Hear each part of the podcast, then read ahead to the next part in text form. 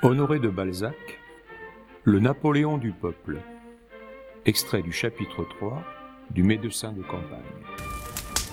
Je n'aime point ces histoires-là. Elles me font rêver, dit la fosseuse. J'aime mieux les aventures de Napoléon. C'est vrai, dit le garde champêtre. Voyons, monsieur Gogola, racontez-nous l'empereur. Oh, la veillée est trop avancée, dit le piéton. Et je n'aime point à raccourcir les victoires. C'est égal, dites-nous tout de même. Nous les connaissons pour vous les avoir dû dire bien des fois, mais ça fait toujours plaisir à entendre. Racontez-nous l'empereur, crièrent plusieurs personnes ensemble. Vous le voulez, répondit Gogla. Eh bien, vous verrez que ça ne signifie rien quand c'est dit au pas de charge. J'aime mieux vous raconter toute une bataille. Voulez-vous champ Aubert où il n'y avait plus de cartouches? Et où l'on s'est astiqué tout de même à la baïonnette Non L'empereur L'empereur Le fantassin se leva de dessus sa botte de foin, promena sur l'assemblée ce regard noir, tout chargé de misère, d'événements et de souffrances, qui distingue les vieux soldats. Il prit sa veste par les deux basques de devant, les releva comme s'il s'agissait de recharger le sac où jadis étaient ses hardes, ses souliers, toute sa fortune, puis il s'appuya le corps sur la jambe gauche, avança la droite, et céda de bonne grâce aux vœux de l'assemblée. Après avoir repoussé ses cheveux gris d'un seul côté de son front pour le découvrir, il porta la tête vers le ciel afin de se mettre à la hauteur de la gigantesque histoire qu'il allait dire. Voyez-vous, mes amis, Napoléon est né en Corse, qui est une île française, chauffée par le soleil d'Italie, où tout bout comme dans une fournaise, et où l'on se tue les uns les autres de père en fils à propos de rien, une idée qu'ils ont. Pour vous commencer l'extraordinaire de la chose, sa mère, qui était la plus belle femme de son temps, et une finaude, eut la réflexion de le vouer à Dieu pour le faire échapper à tous les dangers de son enfance et de sa vie, parce qu'elle avait rêvé que le monde était en feu le jour de son accouchement. C'était une prophétie. Donc elle demande que Dieu le protège, à condition que Napoléon rétablira sa sainte religion, qui était alors par terre. Voilà qui est convenu, et ça c'est vu. Maintenant, suivez-moi bien et dites-moi si ce que vous allez entendre est naturel.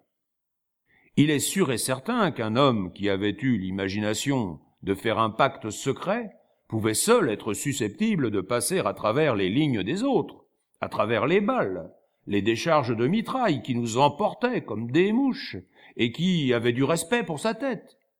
J'ai eu la preuve de cela, moi particulièrement, à Hello. Je le vois encore, monte sur une hauteur, prend sa lorgnette, regarde sa bataille et dit Ça va bien.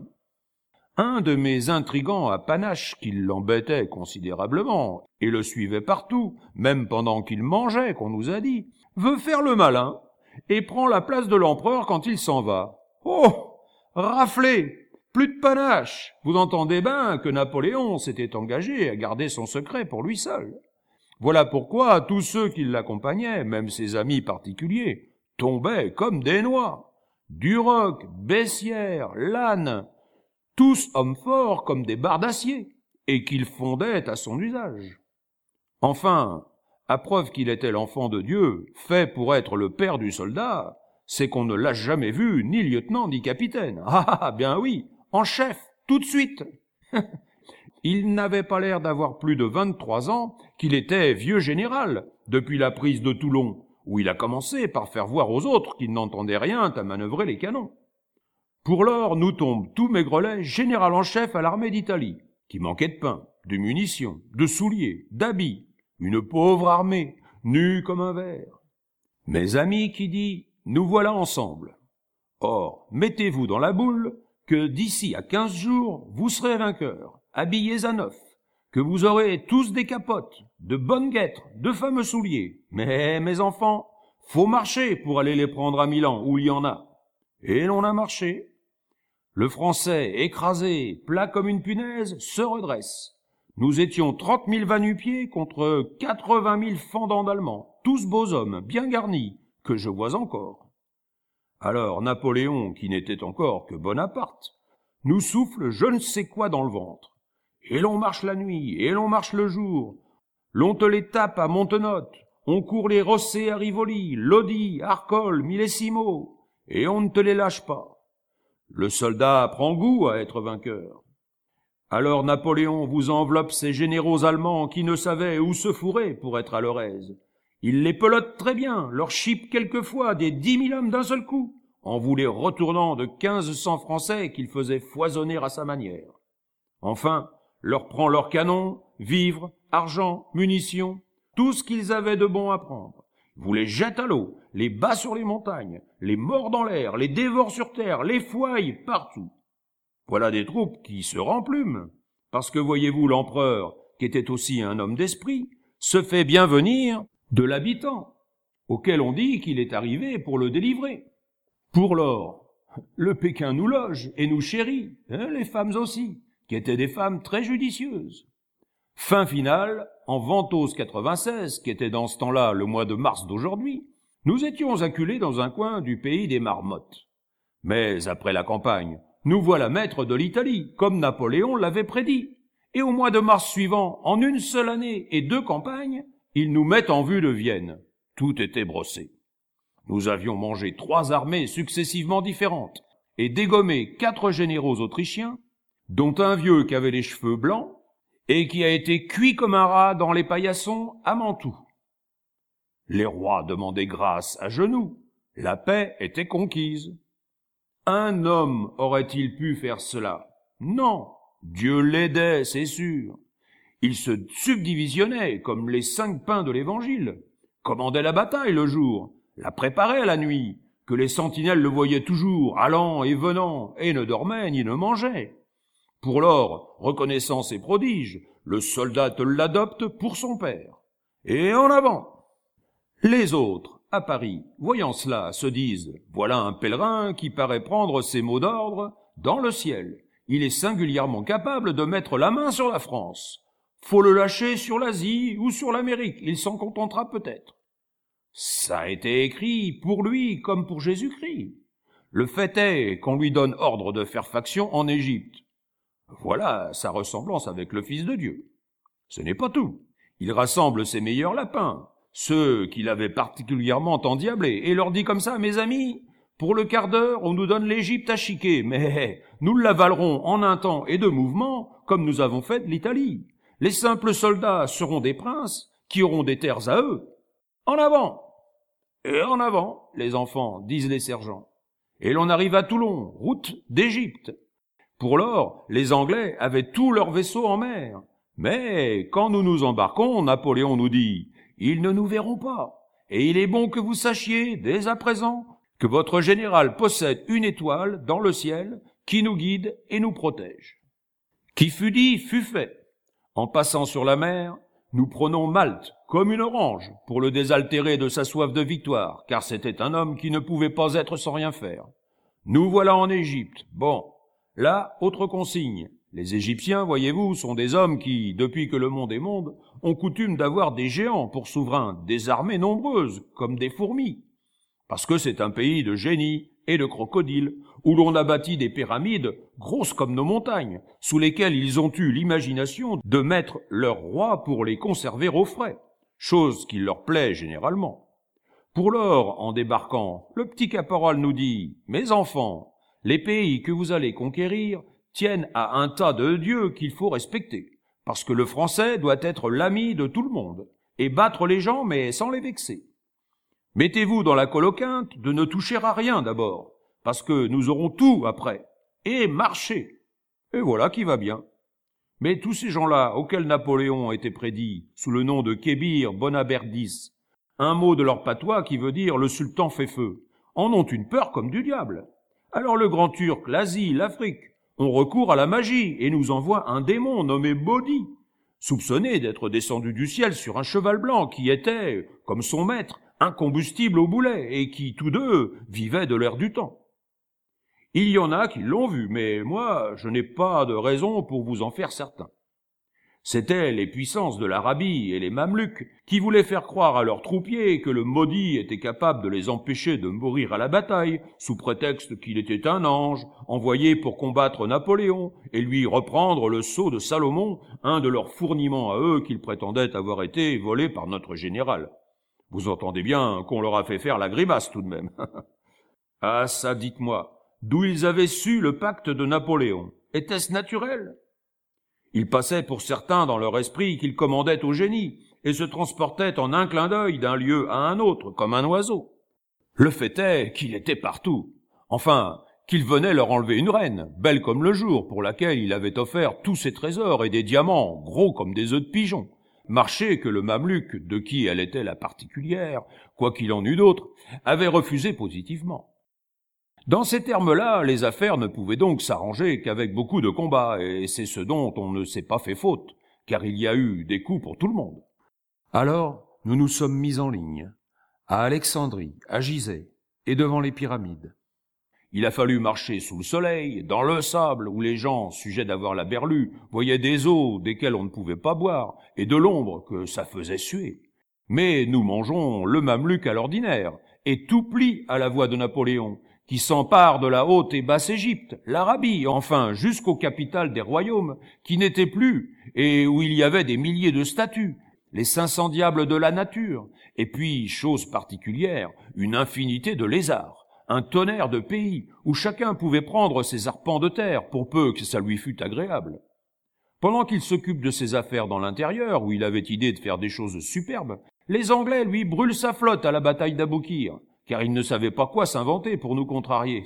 Mais Napoléon, qui avait l'estime de l'Orient et de l'Occident, que le pape l'appelait son fils, et le cousin de Mahomet son cher père, veut se venger de l'Angleterre et lui prendre les Indes pour se remplacer de sa flotte. Il allait nous conduire en Asie par la mer Rouge, dans des pays où il n'y a que des diamants, de l'or, pour faire la paye aux soldats, et des palais pour étapes, lorsque le maudit s'arrange avec la peste et nous l'envoie pour interrompre nos victoires. Halte Alors, tout le monde défile à cette parade, d'où l'on ne revient pas sur ses pieds. Le soldat mourant ne peut pas te prendre Saint-Jean d'Acre, où l'on est entré trois fois avec un entêtement généreux et martial. Mais la peste était la plus forte. Il n'y avait pas à dire. Mon bel ami, tout le monde se trouvait très malade. Napoléon seul était frais comme une rose, et toute l'armée l'a vu, buvant la peste, sans que ça lui fît rien du tout. Ah ça, mes amis, croyez-vous que c'était naturel? Les Mamelucs, sachant que nous étions tous dans les ambulances, veulent nous barrer le chemin. Mais avec Napoléon, cette farce-là, elle ne pouvait pas prendre. Donc il dit à ses damnés, à ceux qui avaient le cuir plus dur que les autres, Allez me nettoyer la route. Junot, qui était un sabreur au premier numéro, et son ami véritable, ne prend que mille hommes, et vous a décousu tout de même l'armée d'un pacha qui avait la prétention de se mettre en travers. Pour lors, nous revenons au Caire, notre quartier général. Autre histoire. Napoléon absent, la France s'était laissé détruire le tempérament par les gens de Paris qui gardaient la solde des troupes, leurs masses de linge, leurs habits, les laissaient crever de faim, et voulaient qu'elles fissent la loi à l'univers sans s'en inquiéter autrement. C'étaient des imbéciles qui s'amusaient à bavarder au lieu de mettre la main à la pâte. Et donc nos armées étaient battues, les frontières de la France entamées. L'homme n'était plus là, voyez-vous, je dis l'homme parce que on l'a nommé comme ça, mais c'était une bêtise, puisqu'il avait une étoile et toutes ses particularités. C'était nous autres qui étions les hommes. Il apprend l'histoire de France après sa fameuse bataille d'Aboukir, où, sans perdre plus de 300 hommes et avec une seule division, il a vaincu la grande armée des Turcs, forte de 25 000 hommes, et il en a bousculé dans la mer plus d'une grande moitié. Rah Ce fut son dernier coup de tonnerre en Égypte. Il se dit, voyant tout perdu là-bas, je suis le sauveur de la France, je le sais, faut que j'y aille. Mais comprenez bien que l'armée n'a pas su son départ, sans quoi on l'aurait gardé de force pour le faire empereur d'Orient. Aussi nous voilà tout tristes, quand nous sommes sans lui parce qu'il était notre joie. Lui laisse son commandement à Kléber, un grand matin, qui a descendu la garde, assassiné par un Égyptien qu'on a fait mourir en lui mettant une baïonnette dans le derrière, qui est la manière de guillotiner dans ce pays-là. Mais ça fait tant souffrir qu'un soldat a eu pitié de ce criminel. Il lui a tendu sa gourde, et aussitôt que l'Égyptien a eu bu de l'eau, il a tortillé de l'œil avec un plaisir infini. Mais nous ne nous amusons pas à cette bagatelle. Napoléon met le pied sur une coquille de noix, un petit navire de rien du tout qui s'appelait La Fortune, et en un clin d'œil à la barbe de l'Angleterre qu'il bloquait avec des vaisseaux de ligne, frégates et tout ce qui faisait voile, il débarque en France, car il a toujours eu le don de passer les mers en une enjambée. Était-ce naturel? Bah, aussitôt qu'il est à Fréjus, autant dire qu'il a les pieds dans Paris. Là, tout le monde l'adore, mais lui convoque le gouvernement. Qu'avez-vous fait de mes enfants les soldats? qui dit aux avocats Vous êtes un tas de galapias qui vous fichez du monde et faites vos choux gras de la France. Ce n'est pas juste, et je parle pour tout le monde qui est pas content. Pour l'or, ils veulent babiller et le tuer, mais minute, ils les enferment dans leur caserne à parole, les fait sauter par les fenêtres, et vous les enrégimentent à sa suite, où ils deviennent muets comme des poissons, souples comme des blagues à tabac. De ce coup passe consul, et comme ce n'était pas lui qui pouvait douter de l'être suprême, il remplit alors sa promesse envers le bon Dieu, qui lui tenait sérieusement parole. Lui rend ses églises, rétablit sa religion, les cloches sonnent pour Dieu et pour lui. Voilà tout le monde content.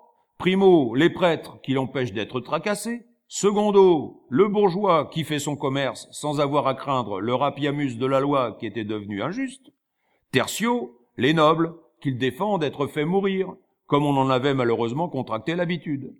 Mais il y avait des ennemis à balayer, et il ne s'endort pas sur la gamelle, parce que, voyez-vous, son œil vous traversait le monde comme une simple tête d'homme.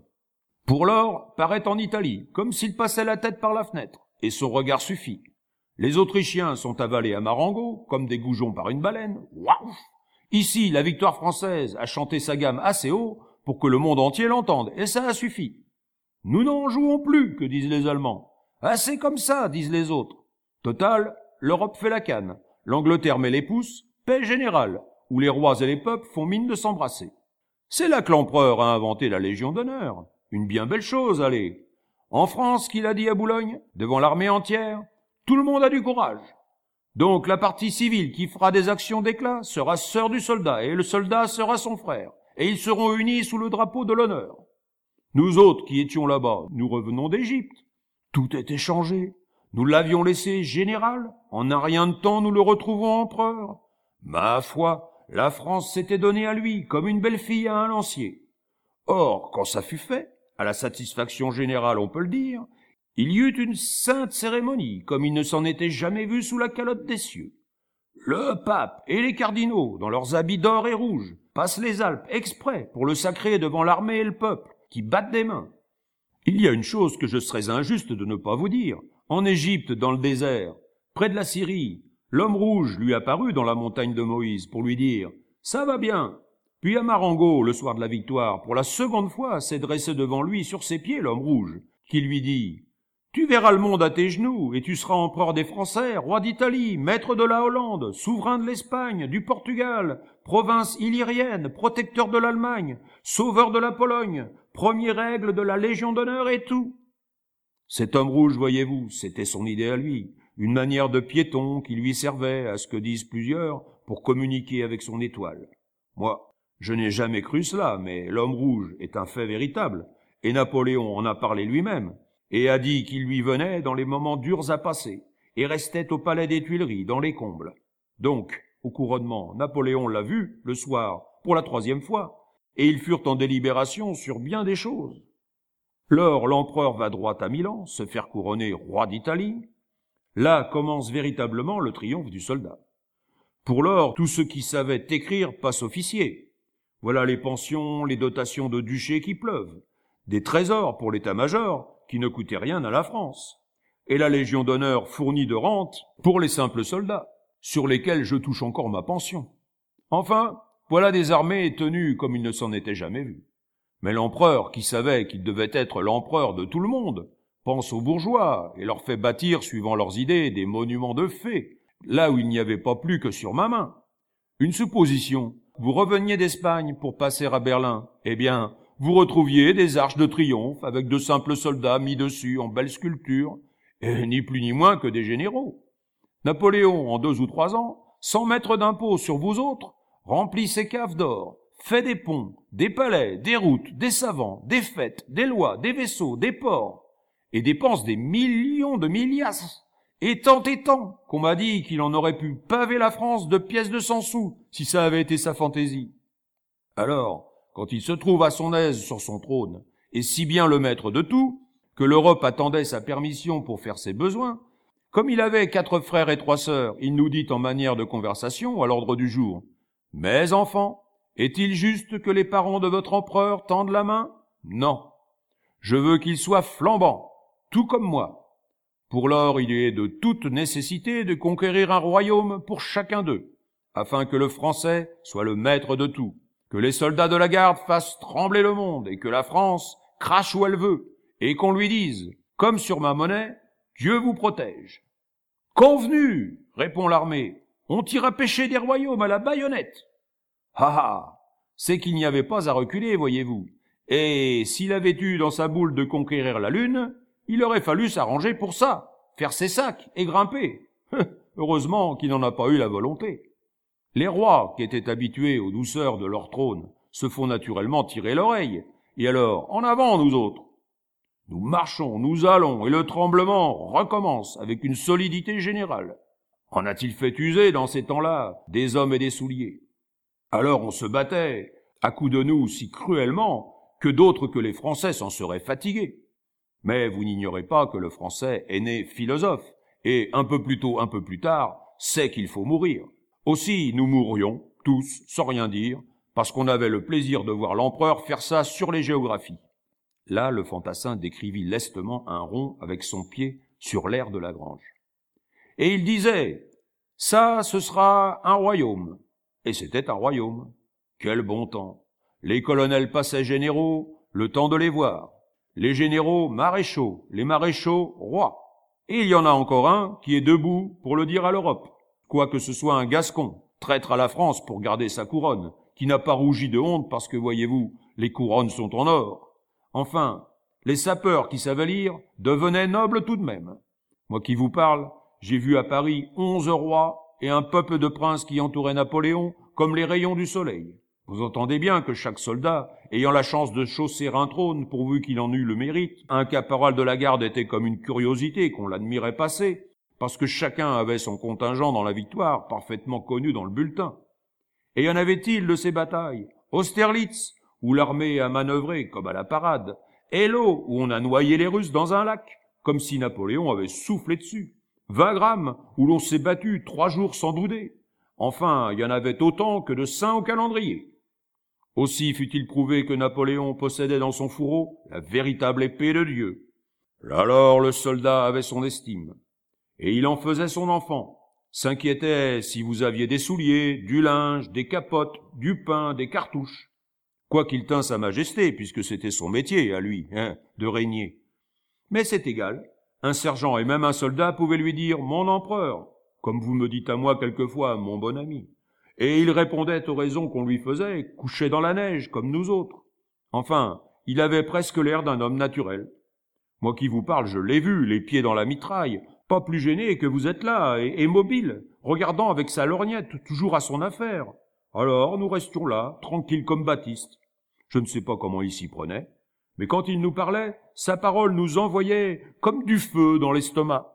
Et pour lui montrer qu'on était ses enfants, incapables de bouquer, on n'allait pas ordinaire devant des polissons de canon qui gueulaient et vomissaient des régiments de boulets, sans dire gare.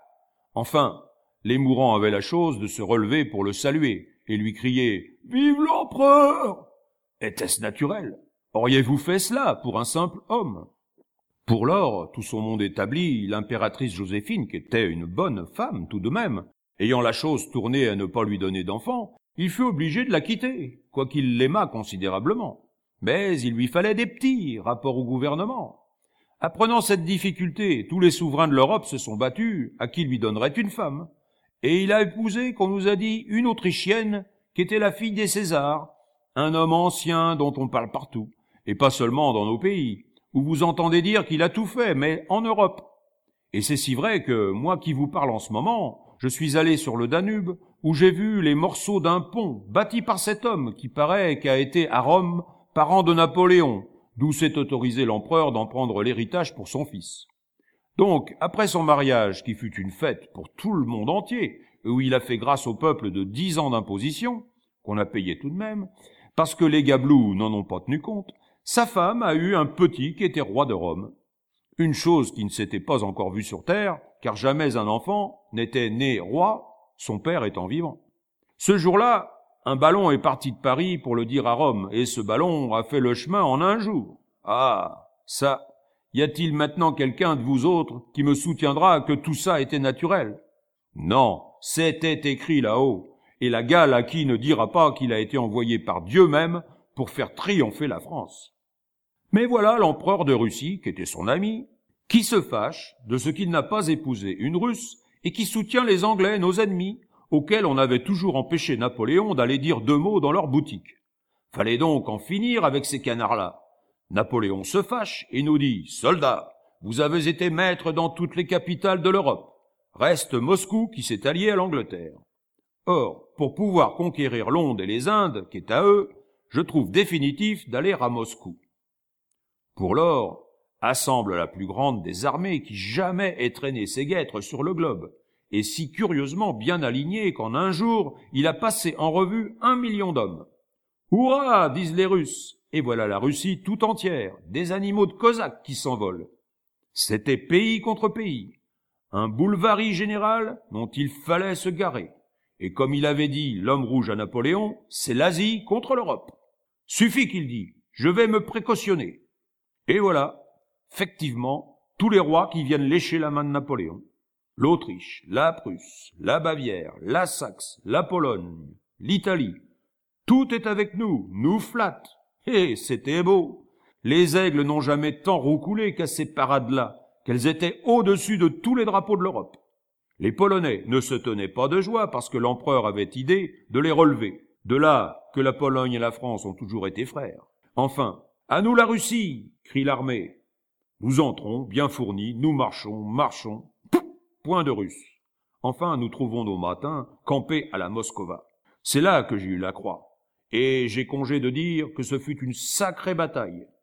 L'empereur était inquiet. Il avait vu l'homme rouge qui lui dit, Mon enfant, tu vas plus vite que le pas. Les hommes te manqueront, les amis te trahiront. Pour lors, proposa la paix, mais avant de la signer, frottons les Russes, qui nous dit. Top, s'écria l'armée. En avant, disent les sergents. Mes souliers étaient usés, mes habits décousus, à force d'avoir trimé dans ces chemins-là qui ne sont pas commodes du tout. Mais c'est égal. Puisque c'est la fin du tremblement que je me dis, je veux m'en donner tout mon soul. Nous étions devant le grand ravin, c'était les premières places. Le signal se donne, 700 pièces d'artillerie commencent une conversation à vous faire sortir le sang par les oreilles. Là, faut rendre justice à ses ennemis. Mes Russes se faisaient tuer comme des Français, sans reculer et nous n'avancions pas. En avant, nous dit-on, voilà l'empereur. C'était vrai. Passe au galop en nous faisant signe qu'il s'importait beaucoup de prendre la redoute. Il nous anime, nous courons, j'arrive le premier au ravin, ah mon Dieu. Les lieutenants tombaient, les colonels, les soldats, c'est égal. Ça faisait des souliers à ceux qui n'en avaient pas et des épaulettes pour les intrigants qui savaient lire. Victoire! C'est le cri de toute la ligne. Par exemple, ce qui ne s'était jamais vu, il y avait vingt-cinq mille Français par terre. Excusez du peu. C'était un vrai champ de blé coupé. Au lieu d'épis, mettez des hommes. Nous étions dégrisés, nous autres. L'homme arrive, on fait le cercle autour de lui. Pour lors, il nous câline, car il était aimable quand il le voulait, à nous faire contenter de vaches enragées par une faim de deux loups. Alors mon câlin distribue soi-même les croix, salue les morts, puis nous dit, à Moscou! Va pour Moscou, dit l'armée. Nous prenons Moscou, voilà-t-il pas que les Russes brûlent leur ville Oh, ça a été un feu de paille de deux lieues qui a flambé pendant deux jours. Les édifices tombaient comme des ardoises. Il y avait des pluies de fer et de plomb fondus qui étaient naturellement horribles. Et on peut vous le dire, à vous, ce fut l'éclair de nos malheurs. L'empereur dit, ah c'est comme ça, tous mes soldats y resteraient. Nous nous amusons à nous rafraîchir un petit moment et à se refaire le cadavre, parce qu'on était réellement fatigués beaucoup. Nous emportons une croix d'or qui était sur le Kremlin, et chaque soldat avait une petite fortune. Mais en revenant, l'hiver s'avance d'un mois, chose que les savants qui sont des bêtes n'ont pas expliqué suffisamment, et le froid nous pince. Plus d'armée, entendez-vous, plus de généraux, plus de sergents même. Pour lors, ce fut le règne de la misère et de la faim, règne où nous étions réellement tous égaux. On ne pensait qu'à revoir la France, on ne se baissait pas pour ramasser son fusil ni son argent et chacun allait devant lui, arme à volonté, sans se soucier de la gloire. Enfin, le temps était si mauvais que l'empereur n'a plus vu son étoile. Il y avait quelque chose entre le ciel et lui. Pauvre homme, qu'il était malade de voir ses aigles à contrefil de la victoire. Et ça lui en a donné une sévère, allez. Arrive la Bérésina. Oh, ici, mes amis, on peut vous affirmer, par ce qu'il y a de plus sacré, sur l'honneur que depuis qu'il y a des hommes, jamais au grand jamais ne s'était vu pareil fricassé d'armées, de voitures, d'artillerie, dans de pareilles neiges sous un ciel pareillement ingrat. Le canon des fusils brûlait la main si vous y touchiez tant il était froid. C'est là que l'armée a été sauvée par les pontonniers, qui se sont trouvés solides au poste, et où s'est parfaitement comporté Gondrin, le seul vivant des gens assez entêtés pour se mettre à l'eau afin de bâtir les ponts sur lesquels l'armée a passé, et se sauver des Russes qui avaient encore du respect pour la grande armée, rapport aux victoires. Et, dit-il en montrant Gondrin qui le regardait avec l'attention particulière aux sourds, Gondrin est un troupier fini, un troupier d'honneur même, qui mérite vos plus grands égards. J'ai vu, reprit-il, l'empereur debout près du pont, immobile, n'ayant point froid. Était-ce encore naturel? Il regardait la perte de ses trésors, de ses amis, de ses vieux Égyptiens. Bah, tout y passait, les femmes, les fourgons, l'artillerie, tout était consommé, mangé, ruiné. Les plus courageux gardaient les aigles, parce que les aigles, voyez-vous, c'était la France, c'était tous vous autres, c'était l'honneur du civil et du militaire qui devait rester pur et ne pas baisser la tête à cause du froid. On ne se réchauffait guère que près de l'empereur, puisque quand il était en danger, nous accourions gelés, nous qui ne nous arrêtions pas pour tendre la main à des amis. On dit aussi qu'il pleurait la nuit sur sa pauvre famille de soldats. Il n'y avait que lui et des Français pour se tirer de là. Et l'on s'en est tiré, mais avec des pertes, et de grandes pertes que je dis. Les Alliés avaient mangé nos vivres. Tout commençait à le trahir, comme lui avait dit l'homme rouge. Les bavards de Paris, qui se taisaient depuis l'établissement de la garde impériale, le croient mort et trament une conspiration où l'on met dedans le préfet de police pour renverser l'empereur. Il apprend ces choses-là, ça vous le taquine, et il nous dit quand il est parti, adieu mes enfants, gardez les postes, je vais revenir. Bah, ces généraux battent la breloque, car sans lui ce n'était plus ça. Les maréchaux se disent des sottises, font des sottises, et c'était naturel. Napoléon, qui était un bonhomme, les avait nourris d'or. Ils devenaient gras à l'art, qu'ils ne voulaient plus marcher. De là sont venus les malheurs, parce que plusieurs sont restés en garnison sans frotter le dos des ennemis derrière lesquels ils étaient, tandis qu'on nous poussait vers la France. Mais l'empereur nous revient, avec des conscrits et de fameux conscrits, auxquels il changea le moral parfaitement et en fit des chiens finis à mordre quiconque, avec des bourgeois en garde d'honneur, une belle troupe qui a fondu, comme du beurre sur un grill. Malgré notre tenue sévère, voilà que tout est contre nous. Mais l'armée fait encore des prodiges de valeur. Pour l'or se donnent des batailles de montagne, peuple contre peuple, à Dresde, Lutzen, Bautzen. Souvenez-vous de ça, vous autres, parce que c'est là que le français a été si particulièrement héroïque, que dans ce temps-là, un bon grognadier ne durait pas plus de six mois. Nous triomphons toujours, mais sur les derrières. Ne voilà-t-il pas les Anglais qui font révolter les peuples en leur disant des bêtises? Enfin, on se fait jour à travers ces meutes de nations, partout où l'empereur paraît, nous débouchons, parce que sur terre comme sur mer, là où il disait je veux passer, nous passions. Fin finale, nous sommes en France, et il y a plus d'un pauvre fantassin à qui, malgré la dureté du temps, l'air du pays a remis l'âme dans un état satisfaisant. Moi, je puis dire, en mon particulier, que ça m'a rafraîchi la vie. Mais à cette heure, il s'agit de défendre la France, la patrie, la belle France, enfin, contre toute l'Europe qui nous en voulait d'avoir voulu faire la loi aux Russes en les poussant dans leurs limites pour qu'ils ne nous mangeassent pas, comme c'est l'habitude du Nord, qui est friand du Midi, chose que j'ai entendu dire à plusieurs généraux. Alors l'empereur voit son propre beau-frère, ses amis qu'il avait assis roi et les canailles auxquels il avait rendu leur trône, tous contre lui. Enfin, même des Français et des Alliés qui se tournaient par ordre supérieur contre nous, dans nos rangs, comme à la bataille de Leipzig. N'est-ce pas des horreurs dont on serait peu capable de simples soldats? Ça manquait à sa parole trois fois par jour, et ça se disait des princes. Alors l'invasion se fait. Partout où notre empereur montre sa face de lion, l'ennemi recule, et il a fait dans ce temps-là plus de prodiges en défendant la France qu'il n'en avait fait pour conquérir l'Italie, l'Orient, l'Espagne, l'Europe et la Russie. Pour lors, il veut enterrer tous les étrangers pour leur apprendre à respecter la France, et les laisse venir sous Paris pour les avaler d'un coup, et s'élever au dernier degré du génie par une bataille encore plus grande que toutes les autres, une mère bataille enfin. Mais les Parisiens ont peur pour leur peau de deux liards et pour leur boutique de dessous, ouvrent leurs portes. Voilà les ragusades qui commencent et les bonheurs qui finissent, l'impératrice qu'on embête et le drapeau blanc qui se met aux fenêtres. Enfin les généraux, qu'il avait fait ses meilleurs amis, l'abandonnent pour les Bourbons, de qui on n'avait jamais entendu parler. Alors il nous dit adieu, à Fontainebleau. Soldats, je l'entends encore, nous pleurions tous comme de vrais enfants. Les aigles, les drapeaux étaient inclinés comme pour un enterrement, car on peut vous le dire, c'étaient les funérailles de l'Empire, et ces armées pimpantes n'étaient plus que des squelettes. Donc il nous dit de dessus le perron de son château, Mes enfants, nous sommes vaincus par la trahison, mais nous nous reverrons dans le ciel, la patrie des braves. Défendez mon petit que je vous confie. Vive Napoléon II.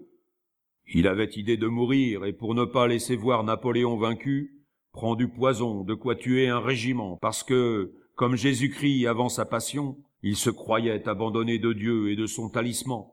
Mais le poison ne lui fait rien du tout.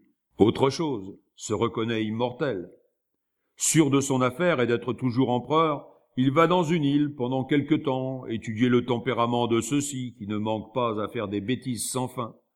Pendant qu'il faisait sa faction, les Chinois, les animaux de la côte d'Afrique, barbaresques et autres qui ne sont pas commodes du tout, le tenaient si bien pour autre chose qu'un homme qu'il respectait son pavillon, en disant qu'y toucher, c'était se frotter à Dieu. Il régnait sur le monde entier, tandis que ceux-ci l'avaient mis à la porte de sa France. Alors s'embarque sur la même coquille de noix d'Égypte, passe à la barbe des vaisseaux anglais, met le pied sur la France, la France le reconnaît, le sacré coucou s'envole de clocher en clocher, toute la France crie Vive l'empereur Et par ici, l'enthousiasme pour cette merveille des siècles a été solide. Le Dauphiné s'est très bien conduit, et j'ai été particulièrement satisfait de savoir qu'on y pleurait de joie en revoyant sa redingote grise. Le 1er mars, Napoléon débarque avec 200 hommes pour conquérir le royaume de France et de Navarre, qui le 20 mars était redevenu l'Empire français. L'homme se trouvait ce jour-là dans Paris, ayant tout balayé. Il avait repris sa chère France et ramassé ses troupiers en ne leur disant que deux mots. Me voilà. C'est le plus grand miracle qu'a fait Dieu. Avant lui, jamais un homme avait-il pris d'empire rien qu'en montrant son chapeau? On croyait la France abattue? Du tout. À la vue de l'aigle, une armée nationale se fait, et nous marchons tous à Waterloo. Pour lors, là, la garde meurt d'un seul coup. Napoléon, au désespoir, se jette trois fois au devant des canons ennemis à la tête du reste, sans trouver la mort. Nous avons vu ça, nous autres. Voilà la bataille perdue. Le soir, l'empereur appelle ses vieux soldats, brûle dans un champ plein de notre sang ses drapeaux et ses aigles, ces pauvres aigles toujours victorieuses, qui criaient dans la bataille. En avant! et qui avaient volé sur toute l'Europe furent sauvés de l'infamie d'être à l'ennemi. Les trésors de l'Angleterre ne pourraient pas seulement lui donner la queue d'un aigle. Plus d'aigle. Le reste est suffisamment connu. L'homme rouge passe au Bourbon, comme un gredin qu'il est. La France est écrasée. Le soldat n'est plus rien. On le prive de son dû. On te le renvoie chez lui, pour prendre à sa place des nobles qui ne pouvaient plus marcher, que ça faisait pitié. L'on s'empare de Napoléon par trahison. Les Anglais le clouent dans une île déserte de la Grande Mer sur un rocher élevé de dix mille pieds au-dessus du monde. Fin finale est obligé de rester là jusqu'à ce que l'homme rouge lui rende son pouvoir pour le bonheur de la France. Ceux qui disent qu'il est mort, ah, bien oui, mort. On voit bien qu'ils ne le connaissent pas. Ils répètent cette bourde-là pour attraper le peuple et le faire tenir tranquille dans leur baraque de gouvernement.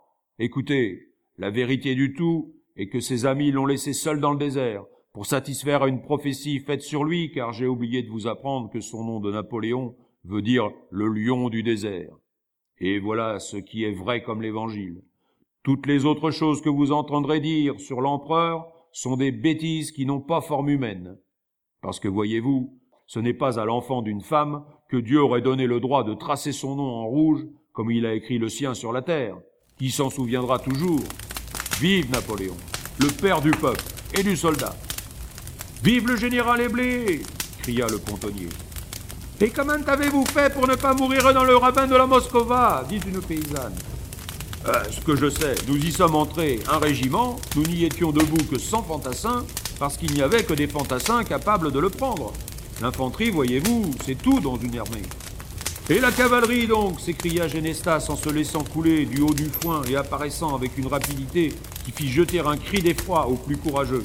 Hé, mon ancien, tu oublies les lanciers rouges de Poniatowski, les cuirassiers, les dragons, tout le tremblement. Quand Napoléon, impatient de ne pas voir avancer sa bataille vers la conclusion de la victoire, disait à Murat Sire, coupe-moi ça en deux Nous partions d'abord au trot, puis au galop. Une, deux L'armée ennemie était fendue comme une pomme avec un couteau. Une charge de cavalerie, mon vieux, mais c'est une colonne de boulets de canon.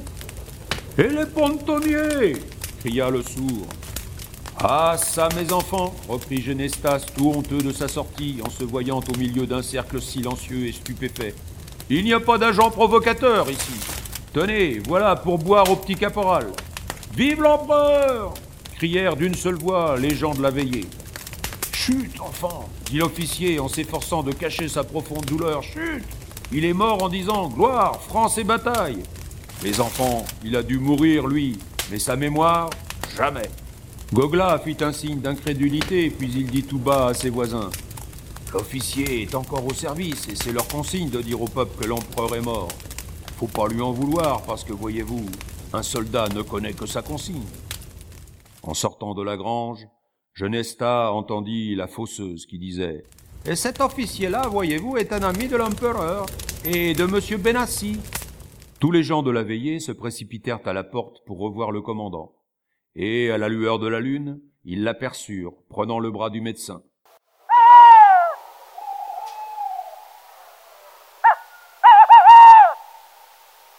J'ai fait des bêtises, dit Genestas. Rentrons vite. Ces aigles, ces canons, ces campagnes, je ne savais plus où j'étais.